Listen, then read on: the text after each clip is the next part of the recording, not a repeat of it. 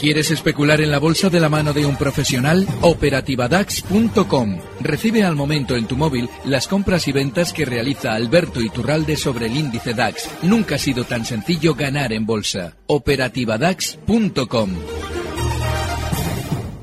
Tiempo real. Gestiona Radio. Rocío Arbiza.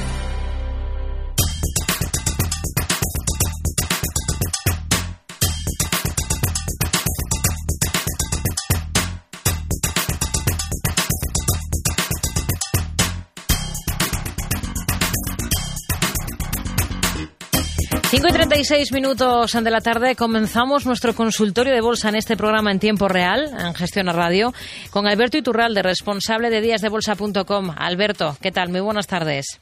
Muy buenas tardes, Rocío. Fenomenal. A ver, hoy hemos tenido una jornada de retrocesos generalizados en toda Europa. Estamos viendo también caídas al otro lado del Atlántico, en Estados Unidos, aunque por cierto los índices allí se están alejando de los peores niveles de, de la jornada. ¿Cómo ve la escena ahora, Alberto? ¿Qué le parece lo más llamativo de lo que estamos viendo en los principales índices? Bueno, lo llamativo es la relativa tranquilidad que normalmente en bolsa suele preceder a la tormenta, porque fíjate que efectivamente, por ejemplo, citabas los índices americanos y si miramos el Dow Jones, no cotizaba en la zona que ha marcado hoy de mínimos, no cotizaba en los 19.950 desde julio. Es decir, están poco a poco cediendo niveles y así de una manera tranquila, para mí sospechosamente tranquila, se va cumpliendo ese escenario que comentábamos semanas atrás. Eh, los índices están tremendamente laterales, pero sobre todo hemos escuchado información positiva. Esa información positiva viene desde el mes de julio, desde ese mes de julio en el que el Dow Jones no tocaba estos niveles.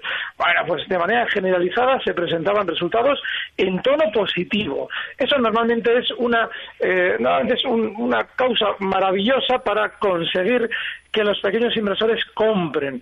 Y yo creo que eso se terminará cediendo a la baja. Es importantísimo que, bueno, quien no lo ve así, que diga, bueno, yo creo que esto va a subir, ¿vale? Por si acaso, lo de los stops que comentamos siempre ahora es más importante que nunca. No debe ser que se empiecen a descolgar los precios a la baja y empezamos a ver ya sangre en el mercado. Los 8.600 de nuestro IBEX hoy se han aguantado solo al cierre. Durante toda la sesión hemos estado por debajo. Así es que ya hay que dejar un último, bajo mi punto de vista, stop en el IBEX ¿Eh? en los 8.550.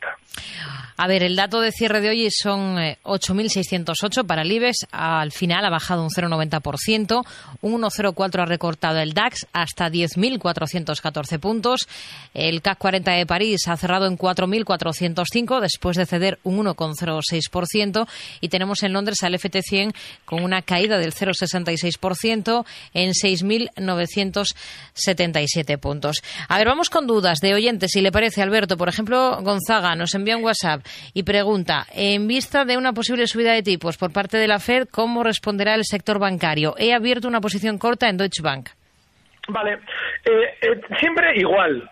Es decir, eh, mm, subir o bajar, pues mire, si lo de la subida de tipos nos lo venden como algo bueno, los bancos habrán subido antes, tanto el Deutsche como los dos grandes españoles, cualquier banco, seguramente todo el sector bancario habrá subido antes. Eh, se produce la noticia, ya sea de subir tipos o ya sea de mantenerse, está exactamente igual, porque no importa si la noticia en sí es buena o mala para los bancos, lo que importa es cómo nos la venden porque de hecho muchas veces me hace muchísima gracia cuando dicen, no, es que los analistas dicen esto, y a, a lo largo de los meses vemos que claramente no fue la repercusión que los analistas esperaban. Simplemente ha sido la contraria, pero lo importante realmente es cómo se interpretó. Y los bancos saben perfectamente cómo se va a interpretar. Por eso realizarán su movimiento antes de la noticia. Es decir, si lo van a interpretar en tono positivo, subirán antes. Y en el momento en el que ya hayan subido, nos dirán, uy, qué noticia más buena, ya sé que se mantienen, ya sé que se suben. Y en el momento en el que nosotros compremos lo que ellos ya habían subido con anterioridad, nos encontraremos con un giro a la baja sin entender por qué. No era tan maravillosa la noticia. Pues efectivamente, a la baja porque nos han engañado y nos han colocado sus títulos. Lo mismo al revés. Si hubieran bajado antes los bancos, la noticia nos la contarán en tono negativo para que nosotros vendamos todo, lo puedan comprar ellos y rentabilizarlo rebotando sin nosotros dentro del valor. Hmm. A ver, otro oyente que nos escribe, Ángel de Bilbao, que pregunta por Natra. Eh, ¿Quiere su opinión, eh, así como un punto de entrada y stop en esta compañía en Natra? Mi opinión es horrible. Claro, él dirá, mm, joder, es que esto ha subido mucho en los últimos meses. Bueno, mucho, mucho tampoco.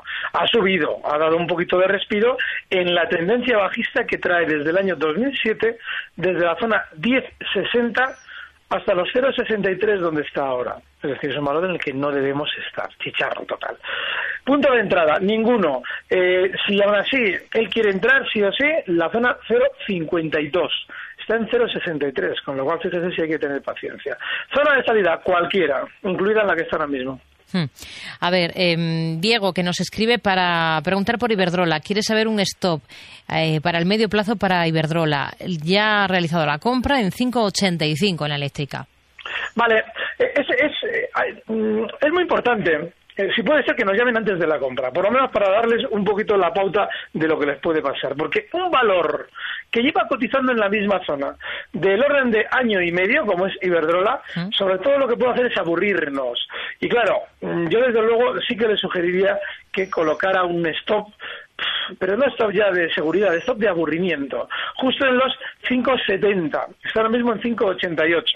Así es que esa sería la zona de posible stop. Y si todo va bien y de 5,88 rebota la friolera de un 2% hasta 6, también las vendería. Hmm. A ver, vamos a saludar a Antonio, que nos llama desde Valencia. Antonio, muy buenas tardes. Eh, muy buenas tardes. Díganos, caballero.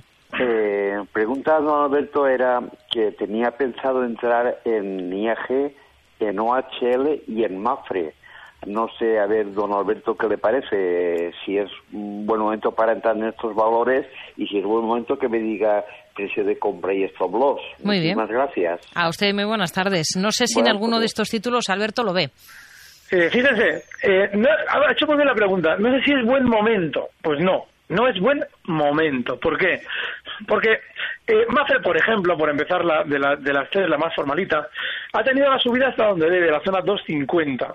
Lo ha, durante estos días, de alguna manera, ha dado esa pequeña propina hasta los 260, pero es una zona de resistencia importantísima que no termina de romper al alza con autoridad. De manera que, hombre, estar todavía por encima, en los 252. Yo creo que desde luego no hay que estar en Mafre, pero si lo va a hacer los 2.48 como stop. OHL, preguntaba de nuevo, ¿es buen momento? Ya no. En OHL yo llevo semanas explicando que en contra del sentimiento del valor, lo normal es que rebote a esas zonas de cuatro. Bueno, pues ya lo hizo y desde luego que esos cuatro se dan atragantado y de qué manera. Así es que ya no hay que estar, no es buen momento, porque ahora el movimiento, con un cierre hoy en mínimos de la sesión, el movimiento continuará siendo bajista, con lo cual, bueno, pues zona de soporte, seguramente los dos, perdón, los tres con quince, está ahora mismo en 3.54 cerrando. Y en IAG lo mismo, no es buen momento, porque para entrar en un valor que una tendencia ya durante los últimos dos meses bajista, aunque esté con una gran sobreventa, el buen momento es cuando haya realizado el giro al alza, que todavía no ha realizado viaje. No es buen momento en ninguno de los tres. Hmm. A ver, eh, Fernando, que nos pregunta por Colonial, está con pérdidas del 10% en la compañía y en SACIR tiene intención de entrar. Vale, es poquita pérdida, porque normalmente Colonial termina arruinando por completo a sus inversores. Y, es, y el caso además, eh, últimamente del valor, es que no solamente les arruina, sino que además les aburre, porque está especialmente lateral. Así es que yo, en principio, en el caso de Colonial, hombre, si quizás durante estos días, hoy desde luego cierra el máximo de la sesión, quizás durante estos días le quiera dar un respiro hasta zonas de eh, 6,60. Hoy cierran 6,42. Yo en 6,60 anotaría que es un valor que en el pasado siempre ha terminado dejando enganchados a todos los inversores que confiaron en él. SACIR, si nos hubieran preguntado si es buen momento, tendríamos que volver a decir no. ¿Por qué? SACIR sí que ha superado durante estos días una resistencia importantísima, el 1,90. No es que la haya superado con mucha alegría, porque está en la zona 1,98 y no termina de arrancar. Ha estado cinco días, seis días por encima de ese 1,90. Está lateral por encima de él. Seguramente tendrá un poquito más de subida, pero es difícil de aprovechar. Si vamos a ser disciplinados y vamos a colocar el stop en 1,90, recuerdo que hicieron en 1,98, el objetivo alcista puede estar en 2,10, pero solo si somos muy disciplinados. Hmm. A ver, agenda para mañana y enseguida retomamos las dudas eh, de nuestros oyentes y las vamos resolviendo con la ayuda hoy de Alberto Iturralde, responsable de díasdebolsa.com.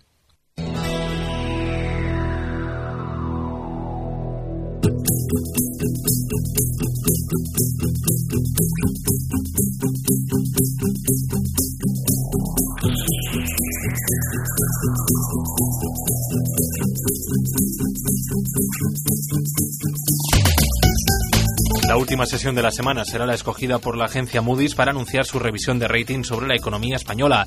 En la madrugada europea saldrán los precios de bienes corporativos de septiembre en Japón, mientras que Indonesia dará a conocer su PIB del tercer trimestre.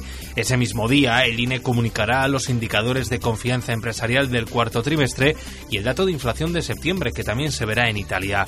Por su parte, el Banco de España dará a conocer las estadísticas de financiación del eurosistema en septiembre y las cuentas financieras de la economía española del segundo trimestre del año. La balanza comercial de la eurozona del mes de agosto y la cifra de masa monetaria en China completarán la agenda macro. Desde Estados Unidos será el turno de las ventas minoristas de septiembre y los inventarios de negocios del mes anterior, así como la confianza del inversor y la previsión de inflación de la Universidad de Michigan para octubre. El cierre semanal será el de publicación de cuentas para grandes nombres de Wall Street como Citigroup, JP Morgan y Wells Fargo.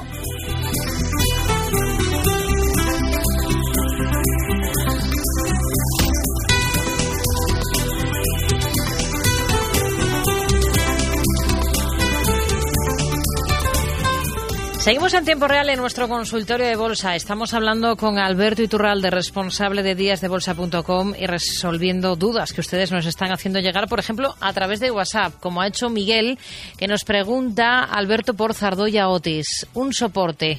Así que entiendo que ya está posicionado en esta compañía. Bueno, y además la, pregunta es comprensible, porque la velocidad de caída de Zardoya en las últimas 6-7 sesiones es tremenda. Soporte, la zona 770. Hoy cierra en 787. Ese 3%, 2-3%, quizás merezca la pena esperar. Pero no mucho más, en ¿eh? 770. Hmm. A ver, Eduardo, que dice: eh, Quiero saber eh, si es posible que me analicen Telefónica para entrar largos después de las últimas caídas. ¿Dónde tendría el soporte más importante? Bueno, el caso de Telefónica es el de un precio que tenía que haber funcionado menos mal de lo que lo ha hecho, porque no han caído todos en el mercado español, ya tenemos la banca que no ha caído tanto como el IBEX, y sin embargo Telefónica ha caído bastante más. Eso es señal de que no deberíamos estar dentro de este precio.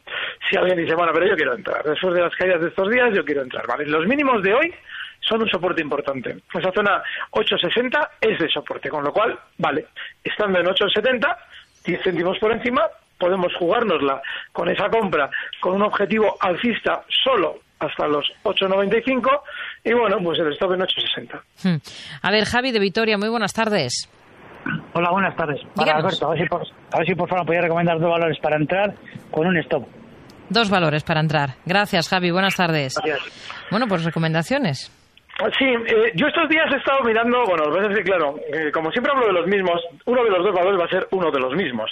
Eh, va a ser Umicore, lo he comentado en muchas ocasiones mm. del mercado belga y es uno de esos precios que siguen su tendencia alcista con un stop, en este caso, en el caso de Umicore, que cotiza el valor en 56,13, hoy cierra, pues el stop tiene que estar justo en los 54,90 y el objetivo alcista en 58.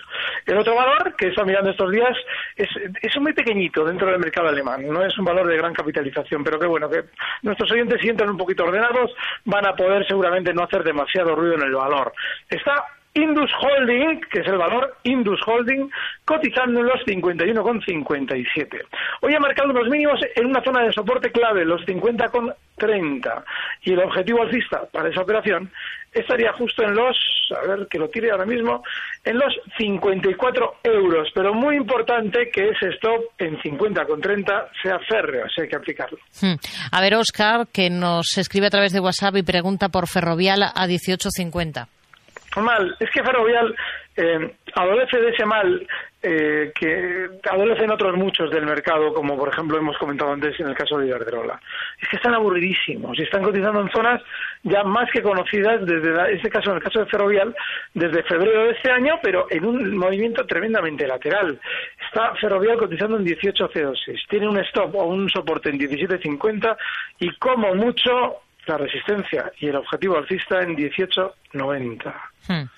A ver, Roberto, a, través del correo tiempo real arroba gestionaradio.com, pregunta por varios valores. Uno es AENA para comprar. Eh, otro es eh, Heidelberg-Zemen en el mercado alemán. Aquí ya está posicionado a 84. Y luego pide un stop de beneficios para Danone. Vale. El caso de AENA.